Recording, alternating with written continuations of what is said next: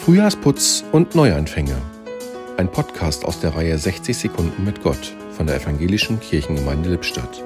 Heute mit Roland Hosselmann. Frühjahrsputz und Neuanfang. Dieses und zeigt uns, dass es einen inneren Zusammenhang gibt zwischen Frühjahrsputz, also Arbeit auf der einen Seite und Neuanfang auf der anderen Seite. Es war der große Theologe Karl Barth, der einmal gesagt hat, anfangen heißt mit dem Anfang anfangen. Und wenn wir etwas Neues wagen wollen, dann lohnt es sich, dass wir uns an dem orientieren, der der Anfang und das Ende aller Dinge ist, der unser Leben in der Hand hat und der dafür sorgen will, dass wir getrost, zuversichtlich, und mit großer Hoffnung unseren Weg gehen.